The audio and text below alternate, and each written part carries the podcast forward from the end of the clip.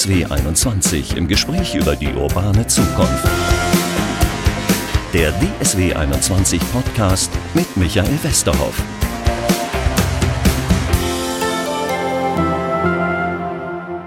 Herzlich willkommen zum Podcast. Wir machen heute Energierevolution jetzt. So heißt nämlich das Buch meines heutigen Gastes, Professor Volker Quaschning. Er ist Initiator von Scientists for Future. Er hat einen eigenen Podcast. Das ist eine gute Frage zusammen mit seiner Frau. Er ist Professor für regenerative Energien an der Hochschule für Technik und Wirtschaft in Berlin. Und er ist Experte für Mieterstrom. Das müssen wir vielleicht ein bisschen erklären, was das ist. Ähm, ich äh, habe das hier für unsere Heimatstadt Dortmund mal ausgerechnet. Wir haben hier 200.000 Mehrfamilienhäuser und dann gibt es so ein Register, da kannst du nachgucken, wie viele Solaranlagen sind da drauf. 14 Stück gibt es auf Mehrfamilienhäusern. Ähm, Sie haben das in Berlin auch mal gezählt, oder? Ja, es ist ähnlich. Das heißt, wir haben das Problem, dass wirklich in den ganz großen Städten Mieterstrom so gut wie gar keine Rolle spielt. Es gibt extra ein Mieterstromgesetz, was aber eigentlich ein Mieterstromverhinderungsgesetz eigentlich geworden ist. Äh, was dann auch noch die letzte Bundesregierung beschlossen hat. Und ähm, das führt einfach dazu, dass wir diese Zweiteilung haben. Das heißt also, auf den Einfamilienhäusern, da passiert relativ viel, da sind die Bedingungen gut bei Mieterinnen und Mietern, da sieht es halt schlecht aus. Die können sich äh, an der Energiewende nicht wirklich beteiligen. Und das ist natürlich, wenn wir über die Akzeptanz der Energiewende reden und äh, dass wir das Ganze beschleunigen wollen, natürlich fatal. Wir wollen uns heute mit der Frage beschäftigen, wie schaffen wir es, diese Dächer von Mehrfamilienhäusern zur Energiegewinnung zu nutzen? Ja, ähm, das äh, muss ja ein Riesenpotenzial äh, im Grunde genommen sein. Da haben Sie ein bisschen was berechnet, oder?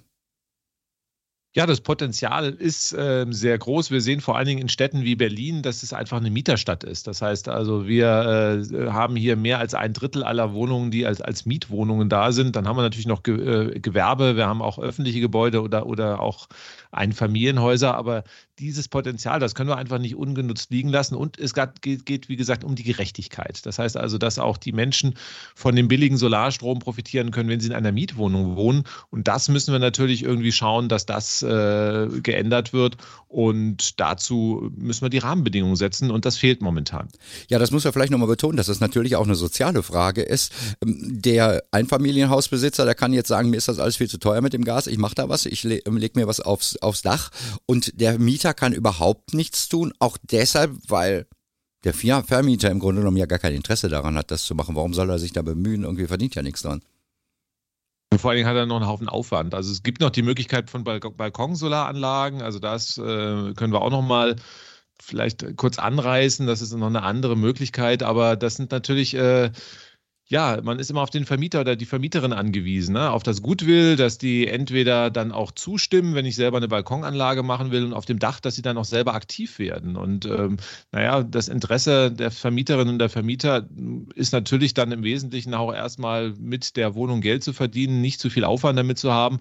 Und der Aufwand durch solche Dachanlagen, der ist einfach bürokratisch gesehen enorm gigantisch. Und das muss man wirklich wollen. Und also das heißt, es sind ein paar Vermieterinnen und Vermieter, die machen das, weil sie einfach äh, soziale Verantwortung übernehmen wollen, weil sie was für den Klimaschutz machen wollen. Aber alleine aus, aus ökonomischen Gründen oder einfach, weil man es irgendwie machen sollte, das ist einfach abschreckend, weil die Hürden da viel zu hoch sind. Ich habe für den WDR mal mit einem gesprochen, der das gemacht hat. Der ist auch, äh, ja, der ist beim äh, Naturschutzbund, beim NABU im Vorstand und deswegen hat er das mit seinem Mehrfamilienhaus gemacht. Der nimmt genau 14 Cent für den Strom, den er da selber erntet auf dem Dach und seine Mieter müssten sonst 40 Cent ungefähr bezahlen. Also um einfach auch mal die Dimension der Einsparung klar zu machen.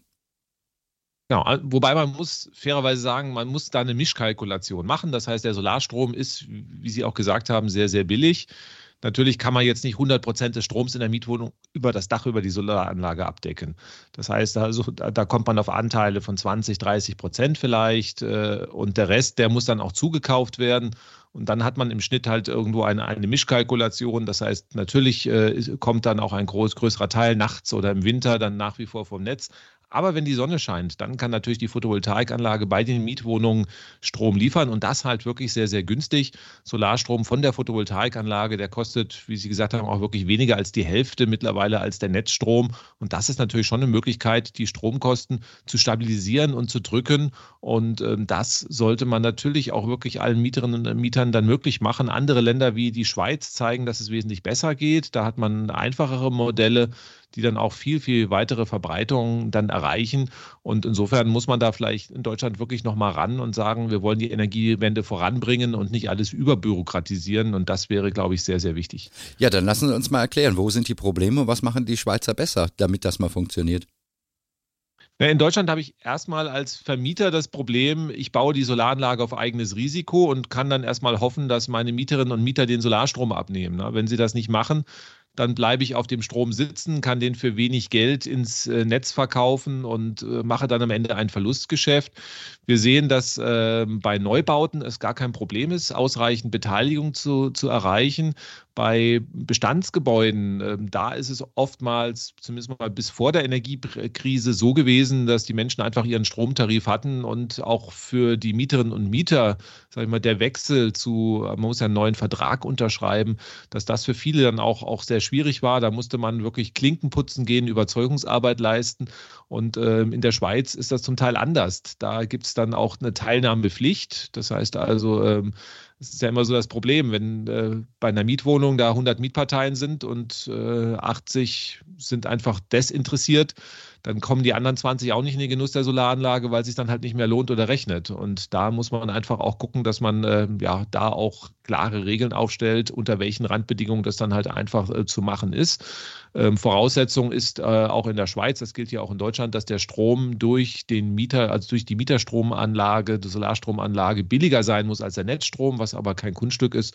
Und ähm, dann muss man teilnehmen. Ich glaube, das wäre auch erstmal eine gute Sache, dass man also hier den Vermieterinnen und Vermietern jetzt nicht aufbürdet, überall Klinken putzen zu gehen, überall zu klingeln, Verträge zu unterschreiben, ist ja auch ein Riesenaufwand, den man da machen muss. Und wenn dann klar geregelt ist, unter welchen Bedingungen passiert etwas, dann ist diese Hürde erstmal leichter.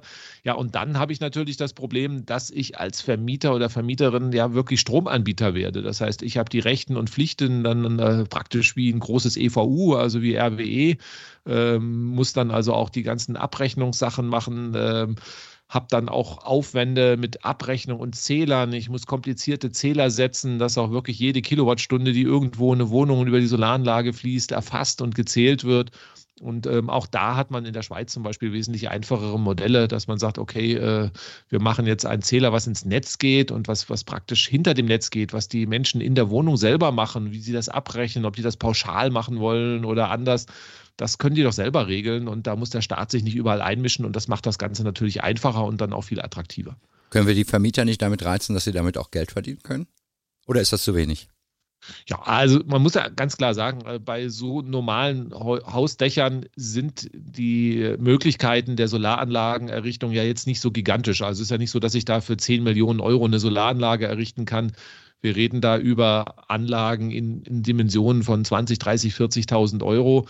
Und ähm, wenn man dann sagt, das Geld kommt über 20 Jahre zurück, dann sieht man auch, das sind also hier paar hundert Euro im Monat, die man da bestenfalls irgendwie umsetzen kann. Der Verdienst ist dann noch geringer. Also insofern äh, glaube ich, dass man vielleicht auch einfach an Baupflichten am Ende nicht vorankommt, dass man äh, vorbeikommt, sodass man ganz einfach sagt, wenn es technisch möglich ist, dann muss in einer gewissen Frist einfach auch das Dach mit Solaranlagen vollgemacht werden. Wir brauchen die Anlagen für die Energiewende und ähm, ja, wie gesagt, man kann mit anderen Maßnahmen, mit Gebäudesanierungen oder auch äh, einfach durch Erhöhung der Mietpreise als, als Vermieterin oder Vermieter wesentlich mehr Profit machen als jetzt mit einer Solaranlage, wo wirklich nicht sonderlich viel im Monat bei rumkommt. Könnten wir die Energieversorger da mehr ins Spiel bringen, zu sagen, macht da auch Kooperationen mit den Vermietern. Also so ein Modell habe ich hier zum Beispiel mit einer Wohnungsbaugesellschaft kennengelernt. Da macht das einfach der Energieversorger und der sagt, ich will daran Geld verdienen, wobei der auch klagt, dass er daran kaum Geld verdient. Ja, das ist zumindest mal eine Möglichkeit, um diesen ganzen bürokratischen Aufwand dann abzunehmen. Ne? Vor allen Dingen, also bei größeren Wohnungsbaugesellschaften geht das. Wir haben in Berlin auch äh, Gesellschaften, die einfach jetzt sagen, okay, wir haben äh, Zehntausende Mieterinnen und Mieter. Wir machen das jetzt einfach. Wir stellen dafür jemand ein, also der sich wirklich dann um solche Solarstromanlagen auch, auch kümmert dann geht das, wenn ich jetzt, sage ich mal, ein kleiner Vermieter bin, der, der eine Wohnung mit acht Mietparteien habe, wenn ich mich da erstmal reindenken und reinlesen muss in diesen ganzen bürokratischen Aufwand, dann am besten noch einen Anwalt und einen Steuerberater einstellen muss, dann ist das erstmal gestorben. Und gerade für, für Menschen, sage ich mal, die da kleinere Objekte haben und gar nicht diesen Zeitaufwand erübrigen können, sich da reinzuarbeiten, da ist es dann, glaube ich, schon sinnvoll, wenn dann andere Dienstleister das übernehmen. Das muss jetzt nicht unbedingt der Energieversorger sein, es können auch andere Unternehmen sein, die dann im Auftrag solche Anlagen bauen, vermieten. Aber natürlich bleibt da auch wieder ein Teil der Rendite hängen. Also das heißt, äh, dann ist das, was man äh, an Kostenvorteil für Vermieterinnen, äh, für Mieterinnen und Mieter dann ausschütten kann, auch wieder ein bisschen kleiner. Das Schönste für einen Mieter wäre ja möglicherweise, wenn er sogar an Bau und Ertrag beteiligt würde, wenn er Lust drauf hätte. Man, manch einer kann sich leisten, andere natürlich wieder nicht. Äh, Gibt es da irgendwelche genossenschaftlichen Modelle, die man sich vorstellen könnte? Ja, kann man auch, ähm, aber das wird dann auch rechtlich und juristisch noch komplizierter. Ähm, anderes Problem sind ja auch nicht nur Mieterinnen und Mieter, sondern auch Eigentumswohnungen. Nicht? Da also ist ja das ähnlich kompliziert. Ähm, und da ist man dann auch darauf angewiesen, dass die komplette Wohneigentümergemeinschaft da zustimmt. Also das heißt auch da, wenn man will, und da sich einige Leute querstellen, ist das dann auch, auch gestorben. Auch da, glaube ich, müsste man einen gewissen Anspruch durchsetzen. Also gerade im Zuge der Energiekrise muss man dafür sorgen, dass, wenn man Klima schützen will, dass man daran nicht behindert wird. Und ein anderer Punkt sind, glaube ich, auch die Balkonsolaranlagen. Also das ist ähm, durchaus auch ähm, eine sehr interessante Sache. Auch da müssen momentan Mieterinnen und Mieter äh, Vermieterinnen und Vermieter zustimmen. Das heißt, äh, weil man bei dem Gebäude durch eine Solarmodul dann im Prinzip das, die Außenansicht verändert. Und das muss man mögen oder auch nicht. Und da äh, hat man zumindest mal in Deutschland juristisch so ein bisschen eine Grauzone. Also in Stuttgart wurde auch eine Vermieterin mal verdonnert, so, so eine Anlage zu tolerieren. Aber im Großen und Ganzen gilt bei so einem Außenangriff, dass also das äh, gegen den Willen von Vermieterinnen und Vermietern nicht so einfach durchzusetzen ist. Und da gab es jetzt einen Vorstoß der Justizministerin der, der Bundesländer, dass man sagt, also das sollte eigentlich privilegiert sein. Also warum soll man jetzt die Menschen daran hindern, ein Solarmodul an die Balkonbrüstung zu, zu hängen? Ja, und ähm, wenn man das pauschal erstmal erlaubt, außer bei, was weiß ich, Denkmalschutz oder sowas, dann wäre das ja erstmal eine, äh, eine sehr sinnvolle Sache. Und dann hat man natürlich ein sehr niederschwelliges Angebot. Man besorgt sich halt einfach im Internet oder sonst irgendwo ein oder zwei Solarmodule, hängt die an die Balkonbrüstung, steckt die in die Steckdose ein und hat dann auch ähm, sehr schnell ohne bürokratischen Aufwand die Möglichkeit, zumindest mal einen kleineren Teil der äh, Stromrechnung im, im Haus oder in der, der Mietwohnung dann durch die Solaranlage zu decken. Das wäre auch eine Möglichkeit. Und natürlich, wie gesagt, die Dächer wären natürlich noch die schönere Sache, weil man ähm, dann oben wirklich die Anlage hat. Jemand anders übernimmt das und man muss überhaupt nicht aktiv werden und dann könnten eigentlich auch alle in den Genuss kommen, auch wenn sie keinen Balkon haben. Hat ja auch nicht jeder einen Südbalkon. Dann lassen wir uns da noch mal kurz, ganz kurz drüber reden. Ich habe da mal eine Sendung bei WDR 4 drüber gemacht, kann mich erinnern. Und als ich dann irgendwas von Steckersolar oder äh, Balkonsolaranlagen erklärt habe, haben mich alle fragend angeguckt, haben gesagt, was ist das denn? Das heißt, man kann sich auf seinem eigenen Balkon irgendwie so Module hinstellen. Genau, also man braucht erstmal eine Steckdose, eine Außensteckdose, sonst muss man ja irgendwie schauen, äh, wo muss der Strom rein. Und dann gibt es ähm, Solarmodule, die mit ähm, einer Vorhängung einfach an die Balkonbrüstung gehängt werden. Also an so einem typischen Balkon gehen ein oder zwei solche Solarmodule dran. Dann braucht man einen Wechselrichter immer noch, der einen kleinen Wechselrichter, der aus dem Gleichstrom der Solaranlage halt den Wechselstrom von der Steckdose macht. Und ähm, von dem Wechselrichter steckt man dann den Stecker in die Steckdose rein und dann fließt der Strom über die Steckdose zurück in die Wohnung und kann dort praktisch gebraucht werden, um den Fernseher, Kühlschrank oder sonst irgendwas äh, zu betreiben. Das heißt, der Stromzähler dreht sich dann langsamer und man spart dann immer, wenn die Sonne scheint, ähm, Stromkosten ein. Und über zehn Jahre rechnet sich dann auch so ein Balkonmodul und ist eigentlich eine sehr, sehr schöne Sache und äh, auch vor allen Dingen, wie gesagt, sehr niederschwellig. Man kann sich das selber besorgen, einfach anricht, äh, anstecken, rein in die Steckdose Steckdose, wenn man dazu eine geeignete Anlage hat. In Deutschland wieder ein paar bürokratische Hürden noch, da muss man dann noch einen Haufen Anmeldungen durchführen, aber ja, so, so dramatisch ist das nicht. Und ähm, die Hälfte der Anlagen, wir haben da mal eine Untersuchung gemacht, ist auch nicht mal angemeldet, weil die Leute auch da keine Lust dazu haben. Also auch das ist, glaube ich, in Deutschland überbürokratiert. Ich meine, so eine Anlage hat weniger Leistung als ein Toaster und niemand würde jetzt im Internet Formulare ausfüllen, wenn er sich einen Toaster kauft. Aber so ist halt Deutschland. Ja, da muss man erklären, ich darf die auf den Balkon, darf ich sie schon stellen, rechtlich nicht. Ein Problem wird es dann, wenn ich einen Überbalkon irgendwie festlich, festbaulich installiere. Klar, ich kann sie natürlich erstmal ja, wie so ein Tisch auf den Tisch stellen hinter den Balkon. Aber natürlich muss man gucken, dass äh, die an, das Modul dann halt auch nicht verschattet wird. Das ist ja, wenn ich das natürlich dann hinter die Balkonbrüstung schalte und das Geländer dann in Schatten drauf wirft, dann habe ich nicht viel gewonnen.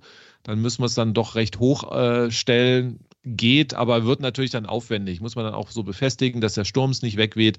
Und das Elegante ist, ist halt einfach, ist einfach über die Balkonbrüstung zu hängen, ab in die Steckdose und fertig. Und das ist dann aber das Problem, was Sie vorhin erzählt haben. Sobald es eine bauliche Veränderung in irgendeiner Weise ist, brauche ich A, die Genehmigung vom Vermieter und glaube ich auch Baugenehmigung oder irgendwo sowas.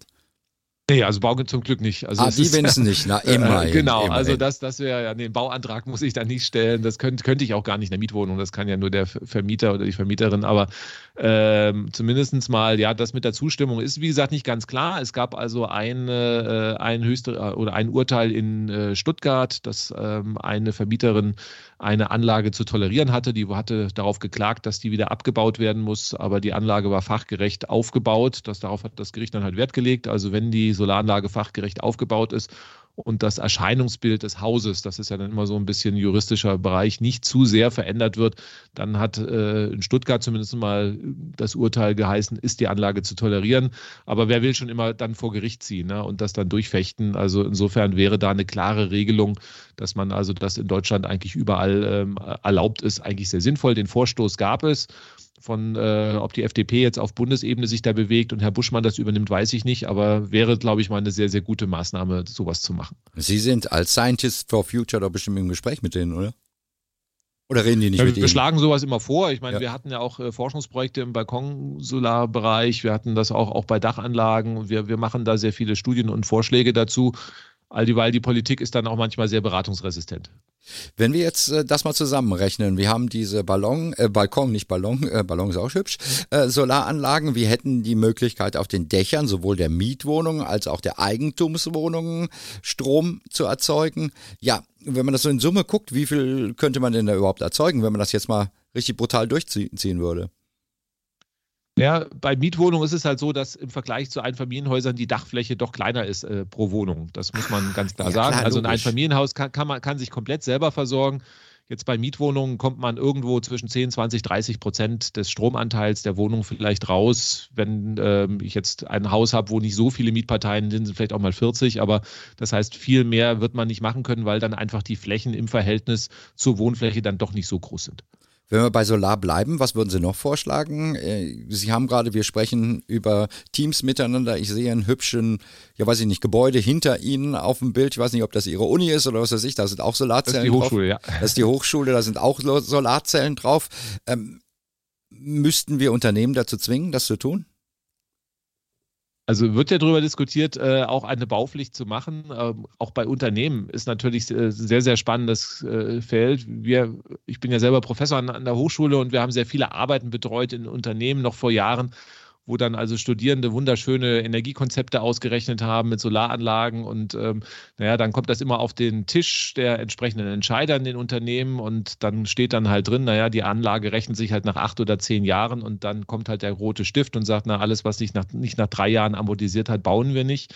Und das war so ein bisschen die Entscheidungsgrundlage. Das hat sich ein bisschen geändert jetzt. Also viele Unternehmen haben auch festgestellt, dass es vielleicht nicht sinnvoll ist, nur auf die maximale Rendite, sondern auch ein bisschen Energiesicherheit zu schauen, dass man da nicht böse überrascht wird, wie jetzt äh, in dem Ukraine-Krieg.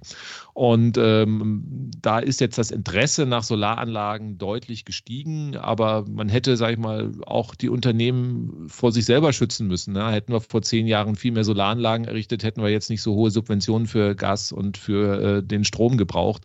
Das heißt also, da ist es vielleicht auch sinnvoll, wenn der Staat einfach mal Regeln für alle festlegt. Am Anfang schreien alle, am Ende freuen sie sich, dass sie dann vor Unheil geschützt wurden. Das muss man in dem Bereich, glaube ich, auch machen. Also eine Baupflicht. Es gibt einzelne Bundesländer, die das machen. Also Baden-Württemberg zum Beispiel.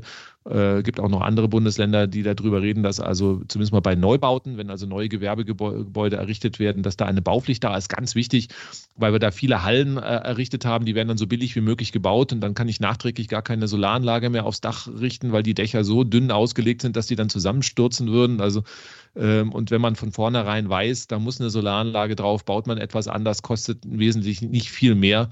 Und der Energiewende und vor allen Dingen den stabilen Strompreisen ist damit dann viel geholfen. Das hätte ich jetzt gedacht, irgendwie, dass da ein Riesenpotenzial ist, weil wenn wir so durch ein Industriegebiet fahren, sehen wir diese ganzen riesigen Flachbauten, die zwei, drei Etagen hoch sind äh, und nichts drauf ist. Aber das geht technisch. Ja, nicht. also wie gesagt, bei den älteren Gebäuden, äh, also unsere Hochschule ist ja so Gründerjahre vor über 100 Jahre, da hat man richtig noch massiv gebaut, da kann man alles Mögliche draufpacken.